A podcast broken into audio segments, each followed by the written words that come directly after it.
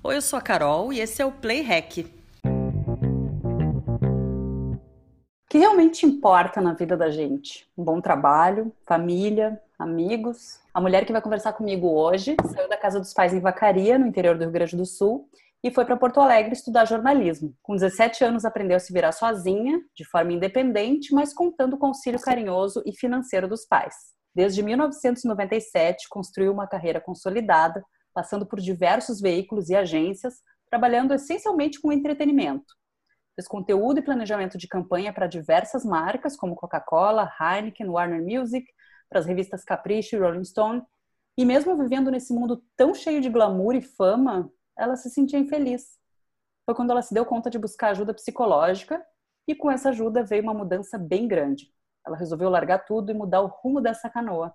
Hoje, ela é design de interiores, mora no meio do verde e faz até curso de astrologia. Lídia Araújo, seja muito bem-vinda ao meu programa. Obrigada, Kelly. Um prazer estar aqui contigo. Me conta como é que foi esse clique assim de mudança. Teve algum episódio especial ou foram aqueles pequenos detalhes assim que vão se acumulando e uma hora se torna uma coisa impossível de continuar? É, na verdade foi isso. Até ali tu, tu fala assim que eu estava um pouco infeliz. Eu estava mais infeliz no final, né? Uhum. antes de dar esse clique aí, que o clique veio a partir disso. Mas eu, eu fui muito feliz na minha profissão, eu achava que eu ia morrer fazendo isso. Eu decidi que eu ia trabalhar com, com comunicação com 12 anos, com 17 saí de casa, fui estudar, me formei, trabalhei, né, tô há mais de 20 anos nessa área, mas realmente, assim, há cinco anos mais ou menos, eu percebi que não era mais para mim a, a, profissão em si, o que eu tinha que fazer, porque eu entrei no jornalismo com uma ideia, queria trabalhar em revista. Seu negócio era daí, escrever textos, então. Escrever Foi ideia inicial, pelo menos. Sim, era escrever. E eu adorava reportagem, eu sempre gostei de me aprofundar em assuntos. Inclusive, isso aparece no meu mapa oh. É, eu sempre gostei disso, de me aprofundar mesmo. E daí, com o tempo, as coisas foram mudando. Eu peguei toda a transição do impresso para internet e tal. E mais pro final tava assim, ah, meio cansada dessa coisa redes sociais, planejamento para redes, e é tudo muito superficial e tal. E claro que tinham questões pessoais também, né? De repente eu percebi que eu estava infeliz em tu, todas as áreas da minha vida. Eu não estava mais feliz na, no trabalho, eu não estava mais feliz na cidade onde eu estava morando. A minha vida pessoal mesmo, assim, tinha sem os amigos, claro, né? Tenho até hoje. Mas tinham várias questões que estavam me incomodando. Eu estava 30 quilos acima do meu peso. Foi uma, um ganho de peso assim que veio por conta do estresse. Tanto que quando eu resolvi largar tudo, eu estava perdida. Eu me sentia completamente perdida. Aí eu percebi que eu estava cansada, não tinha mais tesão para ir trabalhar todos os dias. Eu acordava de manhã, eu tinha vontade de chorar e não de ir trabalhar. E eu amava a empresa onde eu trabalhava amava os meus chefes, meus colegas, tudo, eu amava aquilo tudo, mas não estava mais servindo para mim. E aí eu resolvi pedir demissão. Foi um baque para muita gente, assim, tanto na empresa quanto fora. Eu ia te perguntar assim, exatamente. Vai pedir demissão? É. é, porque o que, que acontece? Isso aconteceu no final de 2015. Então o Brasil já estava entrando numa crise econômica. Uh, foi pré-golpe. Uh, foi golpe. Foi golpe, sim. Então foi pré-golpe, então o Brasil já estava caminhando, né, para essa crise econômica e eu pedindo demissão.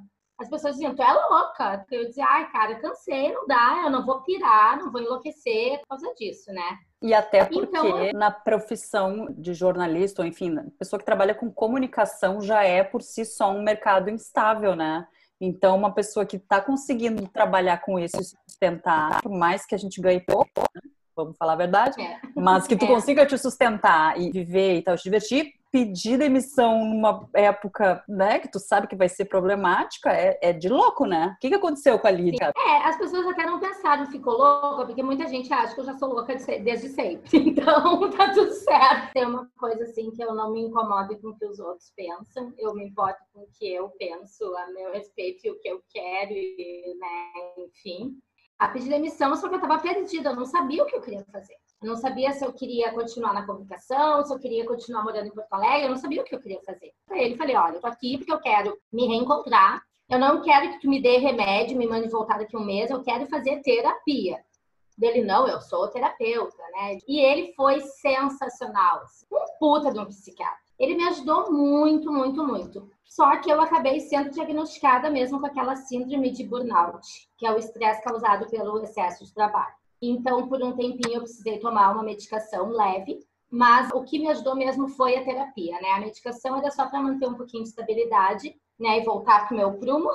e aí, na terapia, eu fui descobrindo, assim, o que, que eu queria, o que, que eu não queria mais. E nessas, eu decidi que eu queria fazer o design de exteriores e que eu não queria mais morar em Porto Alegre. Só que junto com isso, um amigo meu já estava morando em Floripa e ele dizia: "Tu tem que morar em Floripa, porque Floripa é maravilhoso". Aí eu continuei mais uns meses em Porto Alegre, fazendo minha terapia e tal, mas eu já estava com a cabeça em Floripa. E Floripa não era um lugar que eu conhecia profundamente. Eu tinha vindo poucas vezes, não sabia andar sozinha na cidade, tinha vindo aquela coisa de férias. Uns meses depois eu vim, pai quis vir comigo, meu pai sempre gostou de viajar. Ele, a gente veio passar uma semana em Floripa. E esse meu amigo estava aqui, ele que ficou nos recepcionando, nos levando nos lugares e tal. Mas quando eu cheguei dessa vez na Lagoa, eu olhei esse lugar e eu pensei, cara, é aqui que eu quero passar o resto da minha vida, sabe? Porque a Lagoa, ela tem uma coisa que eu gosto muito. É uma, a Lagoa, é ela parece uma cidade interior. E eu adoro interior. E tem a praia perto, né? Tô no paraíso, é aqui que eu quero viver. E aí eu fiquei uma semana aqui. No último dia caiu do céu um apartamento no meu colo, assim, era para eu vir mesmo. Eu ia dizer, quando as coisas têm que acontecer, acontece uma sincronicidade do universo, né? É agora. Sim, é. Quando é pra acontecer, acontece. Isso é um fato. E aí esse apartamento surgiu, mas era um apartamento temporário. Aí eu aluguei na hora, voltei para Porto Alegre para fazer a mudança. Em uma semana eu tava fazendo minha mudança, vindo morar em Floripa. Foi bem na época do meu aniversário. E aí eu fiz a minha festa de aniversário, convidei os melhores amigos de Porto Alegre, a gente foi para um barzinho lá e desde então eu voltei para Porto Alegre duas vezes a trabalho, só. Pois e essa época que tu te mudou, que tu falou aí que tu fez aniversário e tal, tu estava fazendo 40 anos, né? Sim, é, há quatro anos, exatamente. Eu estava fazendo 40 anos, então eu mudei de cidade, de decidi mudar de profissão, tudo aos 40. Como é que é mudar tudo aos 40? Hum. Precisou de coragem? Não. Eu já tinha saído de casa com 17. Eu acho que com 17 precisa de mais coragem, porque a gente não conhece nada da vida, né? Mas, Mas talvez justamente vez... por não conhecer nada da vida, tu não tema. Eu te digo assim, porque quando a gente é jovem, a gente não tem medo de nada. É só a gente ver, por exemplo, é, atitudes que às vezes a gurizada toma que tem até uma explicação psicológica que o jovem ele não pensa Sim. nas consequências. Agora, com 40 anos, tu já tendo uma vida, tu tinha uma vida redondinha, tu estava com a vida estruturada lá. Então, recomeçar a tua vida, tu aprender uma profissão nova, tu fazer novos amigos, tu ir para um lugar diferente, com 40 anos, que é uma idade a gente que já tem 40, a gente sabe que ainda tem muita vida pela frente, mas ao mesmo tempo tu tem toda uma história que tu está deixando para trás. Por isso que eu te pergunto, Sim. teve que ter coragem para começar isso. Eu não sei te falar assim exatamente, porque ou eu sou muito corajosa por natureza, porque eu não, eu não precisei disso, sabe? Tipo, ai, ah, vou criar coragem e vou mudar sempre foi uma coisa assim, não, eu vou e pronto. Quando eu, claro que quando eu cheguei aqui, eu passei por um momento, nos primeiros meses, eu estava muito sozinha.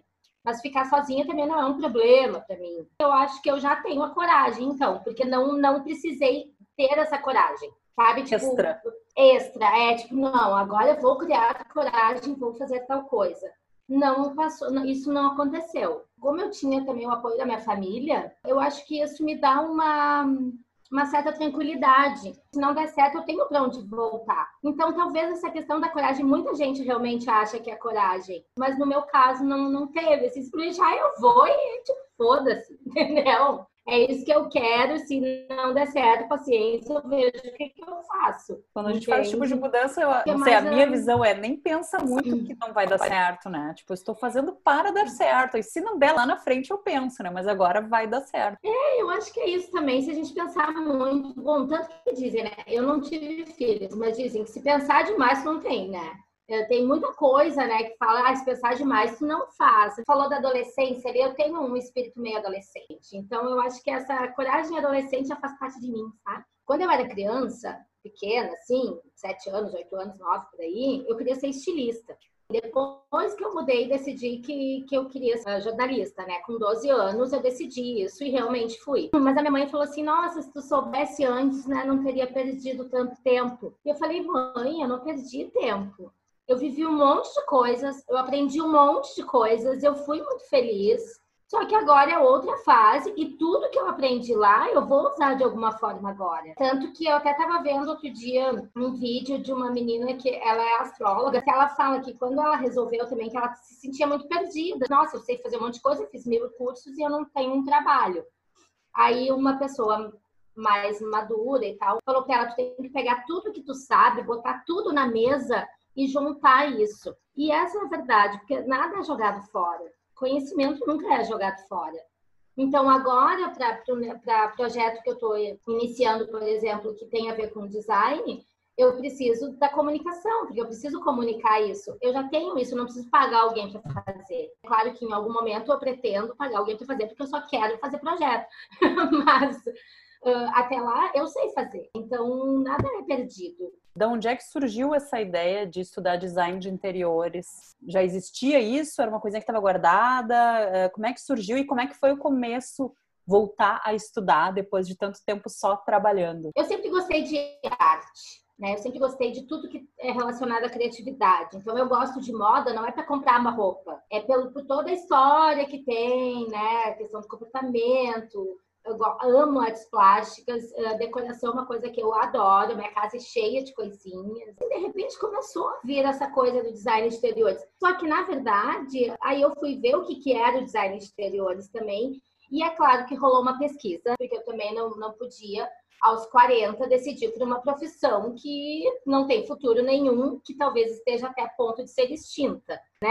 A gente precisa pensar um pouquinho. Tem o espírito adolescente, mas a cabeça de uma mulher madura para pensar nas é... coisas certas, né, Lid? Exatamente. Aí eu dei uma pesquisada e vi que tinha um grande futuro no design de interiores, que é uma profissão assim que está crescendo porque o design de exteriores, até eu mesma associava muito a decoração antes de conhecer, mas o design de exteriores tem a ver com bem-estar. E nesse momento de quarentena agora, de pandemia, mais do que nunca. Tipo, eu ah, tenho que ficar em casa, tô de boas, porque eu adoro a minha casa. E a minha casa não é perfeita, não é a casa dos meus sonhos ainda, mas ela é a minha casa do jeito que eu gosto e tá tudo ótimo. Mas tem gente que tá precisando ficar em casa e odeia a sua própria casa e que está sofrendo muito por isso. Eu tenho amigos que estavam morando em apartamento fechado, e daí chegou uma hora cara, não posso sair para pegar um sol. Se mudaram.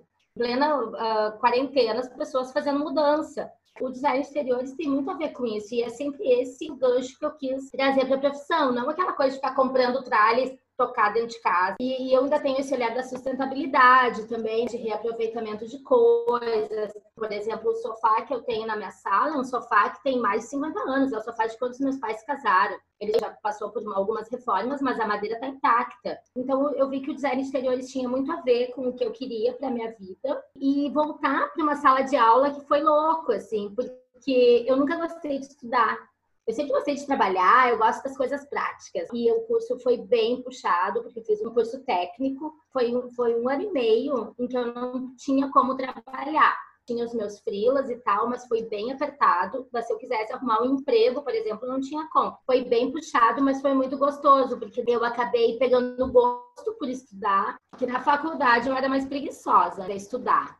E uhum. no curso eu já me animei, porque tinha muita coisa. Eu sou super acostumada ali com o Adobe, com esses programas assim, mas chegou lá e tinha ai, AutoCAD, nunca ouvi falar, os comandos, tudo diferente. Vivia numa bolha, de repente, morando em outra cidade, conheci gente diferente, no meu curso mesmo, meus colegas eram de várias áreas, muita gente começando, porque muita gente vai para o design de exteriores achando que vai aprender a decorar casa só, que não tem programa para aprender, que não tem que pensar, e aí chega na hora de ver que não é, desiste, né? Então, porque é, é um curso bem profundo mesmo, é uma profissão bem profunda e que, tem, e que é muito ligada até o psicológico do cliente, né? Porque a gente busca esse bem-estar, e é muito interessante. Então, para mim foi muito gostoso. Aprendi, é um mundo novo que se abriu. Então, assim, tudo era diferente. O tipo de, de conteúdo,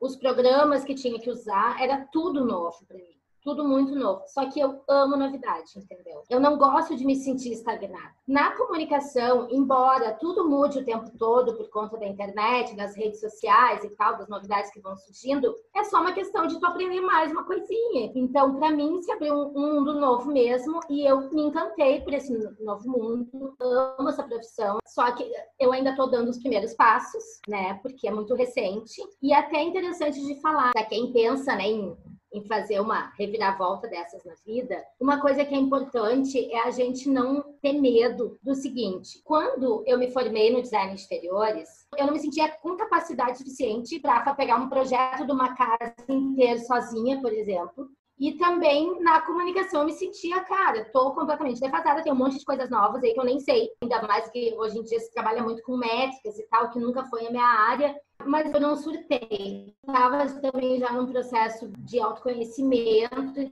Tu conseguiu manter a calma, mesmo quando a tua canoa estava sacudindo para um lado ou para o outro, tu não vou em frente. Sim, mesmo com os fatores externos, porque vem a cobrança. Porque eu precisei de ajuda financeira dos meus pais para eu poder fazer essa mudança toda. Eu já me considero uma privilegiada por isso.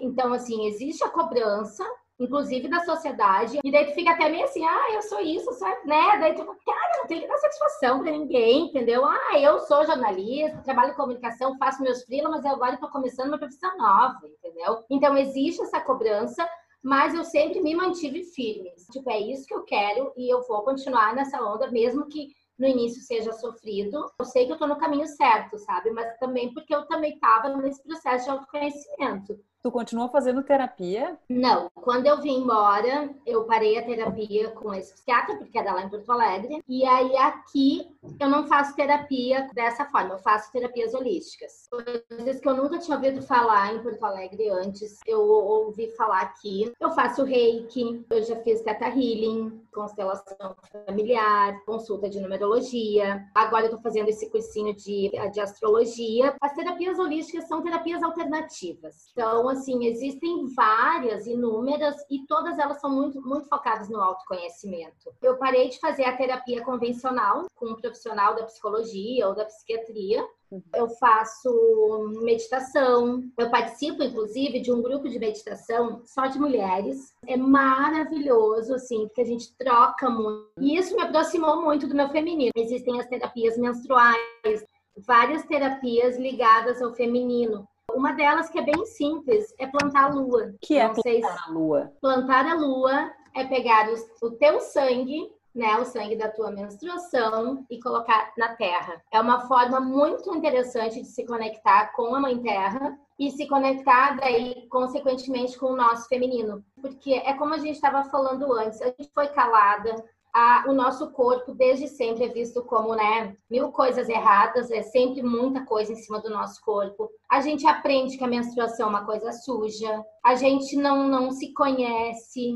E eu vou te dizer que mudou muito para mim. Eu, eu vi assim, olha, claramente a mudança que fez na minha vida a partir do momento em que eu me conectei com essa história do feminino, de, de fazer coisas ligadas ao feminino e como isso mudou na minha vida. Mudou a minha maneira de agir, mudou a minha maneira de agir com as outras pessoas, com o planeta, com os homens, né? Que a gente muitas vezes tem essas dificuldades de comunicação com eles mudou tudo. E, e, é uma coisa super simples. Todo mês tu vai ali, bota na água, despeja nas plantas, no, no na, na, terra, onde tiver, num vasinho de flor que seja. E isso conecta, dá, dá pra fazer um ritualzinho, se quiser, pedir coisas, agradecer, enfim, dá pra fazer como quiser. Todas essas mudanças que tu tem me contado e também o teu trato com plantas, né? Que eu sei que tu também é uma mulher de dedo verde. Tudo isso acabou acontecendo contigo depois dessa mudança para Florianópolis? Eu sempre gostei de natureza. Adoro acampar, mas eu, eu tinha aquela coisa assim, eu vou visitar a natureza. Eu tinha essa ideia também de que eu não sabia cuidar de plantas. Ah, não sei cuidar, morre, não sei o quê, mas na verdade as plantas têm seu ciclo. Então algumas vão morrer mesmo. Só que imagina, eu saí de Porto Alegre, né, que é super urbana, e vim para Floripa, que é uma ilha eu, eu comecei a ter a real noção mesmo do que, que significa. E aí acabou que, assim, eu sempre falo que o universo é muito bom comigo. Pessoas foram surgindo na minha vida. Aí teve uma pessoa que chegou e me deu um cacto. Em março do ano passado. Foi a primeira planta que eu realmente tive, porque eu vim morar numa casa que tem plantas, tem um abacateiro aqui, tem pitangueira, tem várias plantas, mas já estavam aqui, então eu não considerava elas minhas, é da casa. Quando eu ganhei esse cacto, era uma pessoa muito especial e que ama plantas e tal, e eu olhei e pensei, gente, se esse cacto morrer, vai ser foda, entendeu? Eu vou ter que cuidar. E daí eu fui pegando gosto pela coisa, porque eu pensava já em ter uma horta né? Ali não tem que ir no mercado comprar um temperinho. E acabou que essa pessoa trouxe esse universo para mim e eu acabei me apaixonando e tô super inserida nele. Eu não sei quantas plantas eu tenho aqui em casa, eu já tenho horta no chão. Mais um pouco eu saio de casa para elas ficarem morando, entendeu? Agora eu tenho esse dedo verde mesmo e eu me conectei muito mais. Eu não costumava fazer trilha. Hoje em dia o que eu mais sinto falta agora na quarentena é de fazer trilha. Coisa que eu nem fazia, era preguiçosa. Hoje, nossa, as pessoas falam, ai, saudade de barba. Eu digo, não não, saudade da trilha. Então, mas não é nem só ser preguiçosa. Pode ser que aquela lead, como tu falou da outra vida, ela fosse um pouco preguiçosa, mas também não tinha nem muito tempo, né? Então, o tempo que tu tinha, tu acabava investindo em outras coisas. Tu ia pro bar tomar uma cerveja, ou tu ia. Até faz parte, entre aspas, né, do trabalho. Estamos todos trabalhando cansados até as 10 da noite. Vamos sair, todo mundo tomar uma cervejinha antes de ir embora para comer alguma coisa para jantar, que às vezes é muito que acontece, né? A gente já trabalhou juntas também em alguns momentos, então a gente sabe que é assim que acontece. Não se encaixa mais na realidade da lead de hoje, né? Não, a, a, a, bom, as pessoas dizem que mudou muito. Na verdade, eu nem acho que eu mudei, eu acho que eu recuperei minha essência mesmo, sabe? E eu tinha isso na minha cabeça, eu sempre tive, que quando eu chegasse nos 40 e poucos, eu queria estar com uma vida mais tranquila, nesse sentido eu queria viver minha juventude, queria sair, eu queria fazer isso na minha juventude, assim. Era uma ideia que eu tinha. E eu, só que eu não imaginava quando que ia mudar. Enfim, eu não, não sabia como ia ser, mas eu tinha essa ideia de que ia chegar um momento da minha vida que eu ia ter uma vida mais tranquila. Só que eu não planejei acabou que aconteceu. Então, assim, a minha vida mudou bastante mesmo. Naquela época eu trabalhava muito, né? A gente sabe comunicação, às vezes trabalha 10, 12 horas por dia, trabalha final de semana, tem que viajar, é cansativo tu acaba não tendo nem energia para fazer outras coisas. Querendo ou não, foi num marco, né? 40 anos. Tem muita gente que fala que tem mulheres que entram, às vezes, numa pira, ou porque, bah, não tive filho, agora é a hora, ou então é porque realmente não estou, tô numa profissão que eu não sou feliz, ou então estou num casamento que não é para mim, eu vou me separar. E a gente sabe, a gente tem amigas que às vezes tem esse, esse clique, assim, vamos dizer, aos 40. Nem sempre aos 40 em ponto, mas para ti foi, exatamente aos 40. Quem era ali de antes dos 40 e ali de depois, ou onde é que vocês se juntam, consegue fazer alguma conexão, assim, ou são totalmente opostas? Na verdade, eu me toquei que eu fiz essa mudança pontualmente aos 40, hoje, falando contigo, que eu não tinha me tocado. Eu acho que eu sou uma mistura de tudo, sabe? Já tinha essa, essa coisa, eu sempre gostei do interior. Fui morar na, na cidade grande, né? Por conta do trabalho. O que eu sinto é que é a mesma pessoa. O que muda são os interesses né? Antes eu tinha mais interesse em assistir show, hoje em dia eu tenho mais interesse em fazer trilha. Continuo amando shows, mas eu vou bem menos, mas também eu já fui em tanto, né? E fiz tão pouca trilha, a gente vive muito pouco para fazer tudo que a gente tem a possibilidade de fazer, mas a gente vive muito para fazer sempre a mesma coisa. Então, eu acho que a gente tem que se permitir, sabe? Conhecer coisas novas. Que o mundo é tão cheio de coisas pra gente conhecer que não tem pra gente se prender. Então, eu acho, sinceramente, hoje em dia, o que eu sou hoje, eu acho muito mais próxima do que eu, o que eu era quando era criança, por exemplo, do que, do, do que nunca, sabe?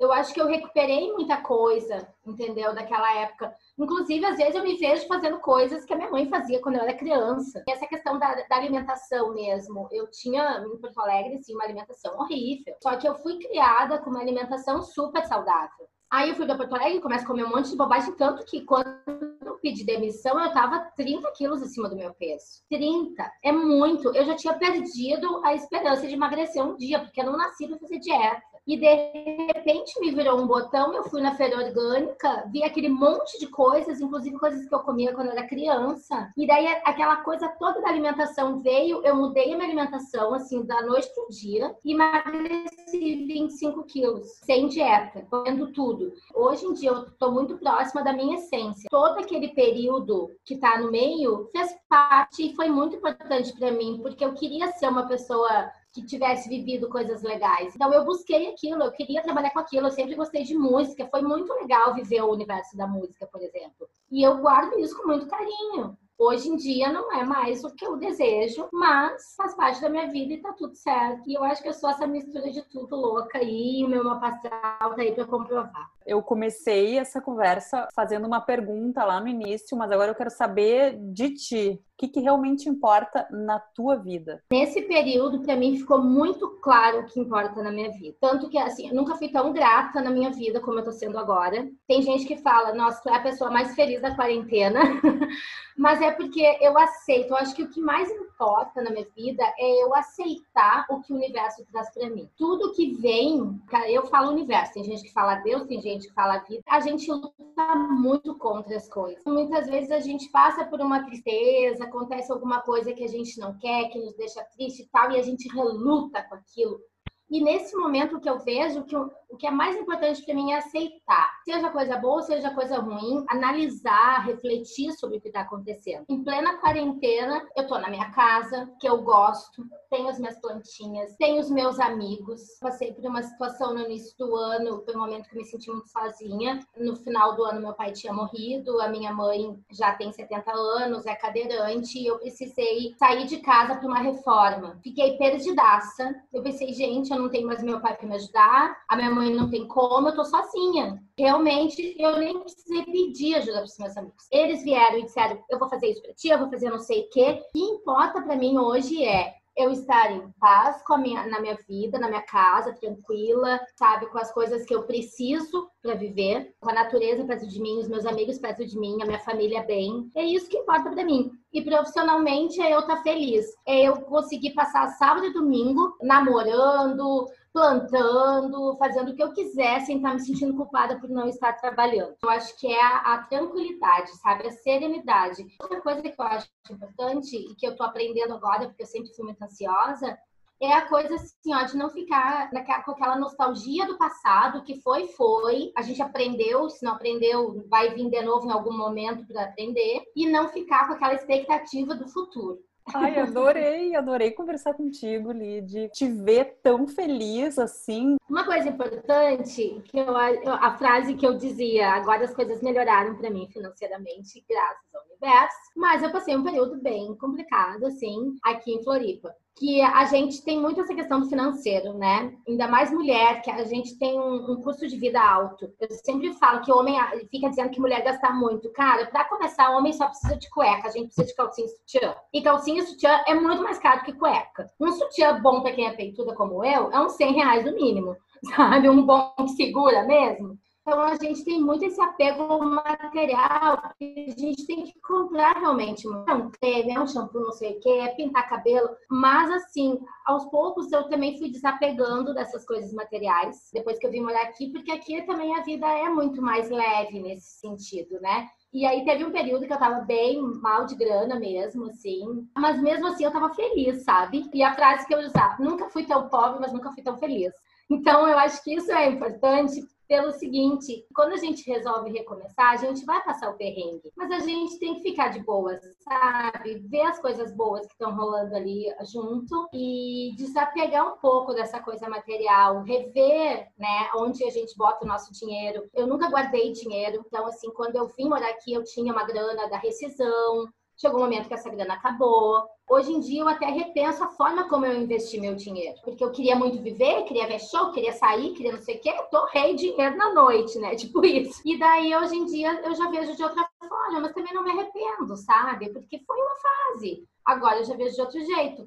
Mas o essencial nesse assunto que eu, que eu abordei agora, eu acho que é isso, é a gente não depender do dinheiro ou dessas coisas materiais, exteriores e, e até em, em relação à estética mesmo para ser feliz, sabe? A gente tem que buscar lá de dentro mesmo, buscar as coisas que fazem a gente feliz, se aceitar, né? Já que eu falei de estética, como eu falei antes, eu tava 30 quilos acima do meu peso, eu consegui emagrecer 25 quilos sem dieta, só comendo bonitinho, direitinho. Então, assim, eu procuro, né, cuidar essas coisas também. E eu me sinto muito mais bonita hoje do que quando eu tinha 20 anos, sabe? Mesmo com as pelanquinhas que ficaram depois que eu emagreci. Todas Então, elas contam gente- histórias. É, então a gente buscar felicidade nessas coisas, desapegar tanto dessa do, do estético, do, do dinheiro, sabe, do material. Tu não precisa ter tudo que tu vê para ser feliz. A felicidade não tá aí. Então quando tu fala que tu me olha e vê que eu tô feliz, eu acho que é isso, sabe?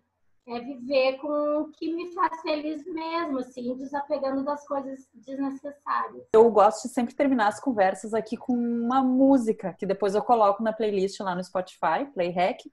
Então, qual é a música que tu acha que se encaixa aqui nessa nossa conversa? Ai, tem, tem duas, né? Pode Tem ser. que ter rosa no meio. Eu sou uma pessoa cor-de-rosa. É E minha um cor pouco favorita. bastante verde também, vai. É, sim, é, mas a minha cor favorita é o rosa, Uhum. cara. Eu amo rosa e eu me identifico muito com a cor rosa, assim. Mas tem duas músicas que eu acho muito legal que eu falei do rosa por causa disso. Tem uma música do Silva que me passa uma coisa muito gostosa, que é A Cor é Rosa. E eu amo a letra dessa música, eu gosto muito do que ela passa. E tem uma outra música que fala de rosa, que é a Cor de Rosa Choque, da Rita Lee, minha musa. Tem muito a ver com, com esse momento das mulheres também, né? Então pode botar. Então tá. E minha parte, eu pensei também na Rita Lee, mas naquela música que chama Nem Luxo, Nem Lixo, que eu acho que é a tua Hum. cara, que ela fala, e por isso em alguns momentos aqui eu usei a brincadeira de falar da canoa, porque ela fala que a gente vai na canoa remando contra a maré e que ela quer saúde para gozar no final. Eu acho que isso combina muito com Lídia Araújo. Nossa, tu pensou assim, ó, sério, tu pensou muito, tem tudo a ver comigo. Não quero nem luxo, nem lixo. Quero gozar no final. É isso. Em resumo, amiga, o que queremos na vida é gozar no final. Muito obrigada. E quem quiser te conhecer ou saber mais do teu trabalho, como é que faz para te achar? Eu tô começando um projeto agora, tá bem inicial, de design de exteriores. Chama Lhama. Então tem o Instagram Lhama Home. Eu tenho mais outros dois Instagrams. Um é de arte da- das desenhos, das colagens que eu faço, que é underline lead com Y, underline Araújo, underline. E eu tenho também um que, para quem gosta de plantas, que é o Barbie Agricultora. Muito obrigada pela conversa e sucesso no teu novo caminho profissional. Meu bem, digo mesmo, adorei falar contigo, tão bom te ver. Eu também te desejo muito sucesso e que esse podcast aí bombe, muitas mulheres maravilhosas, abrindo seus corações e suas histórias.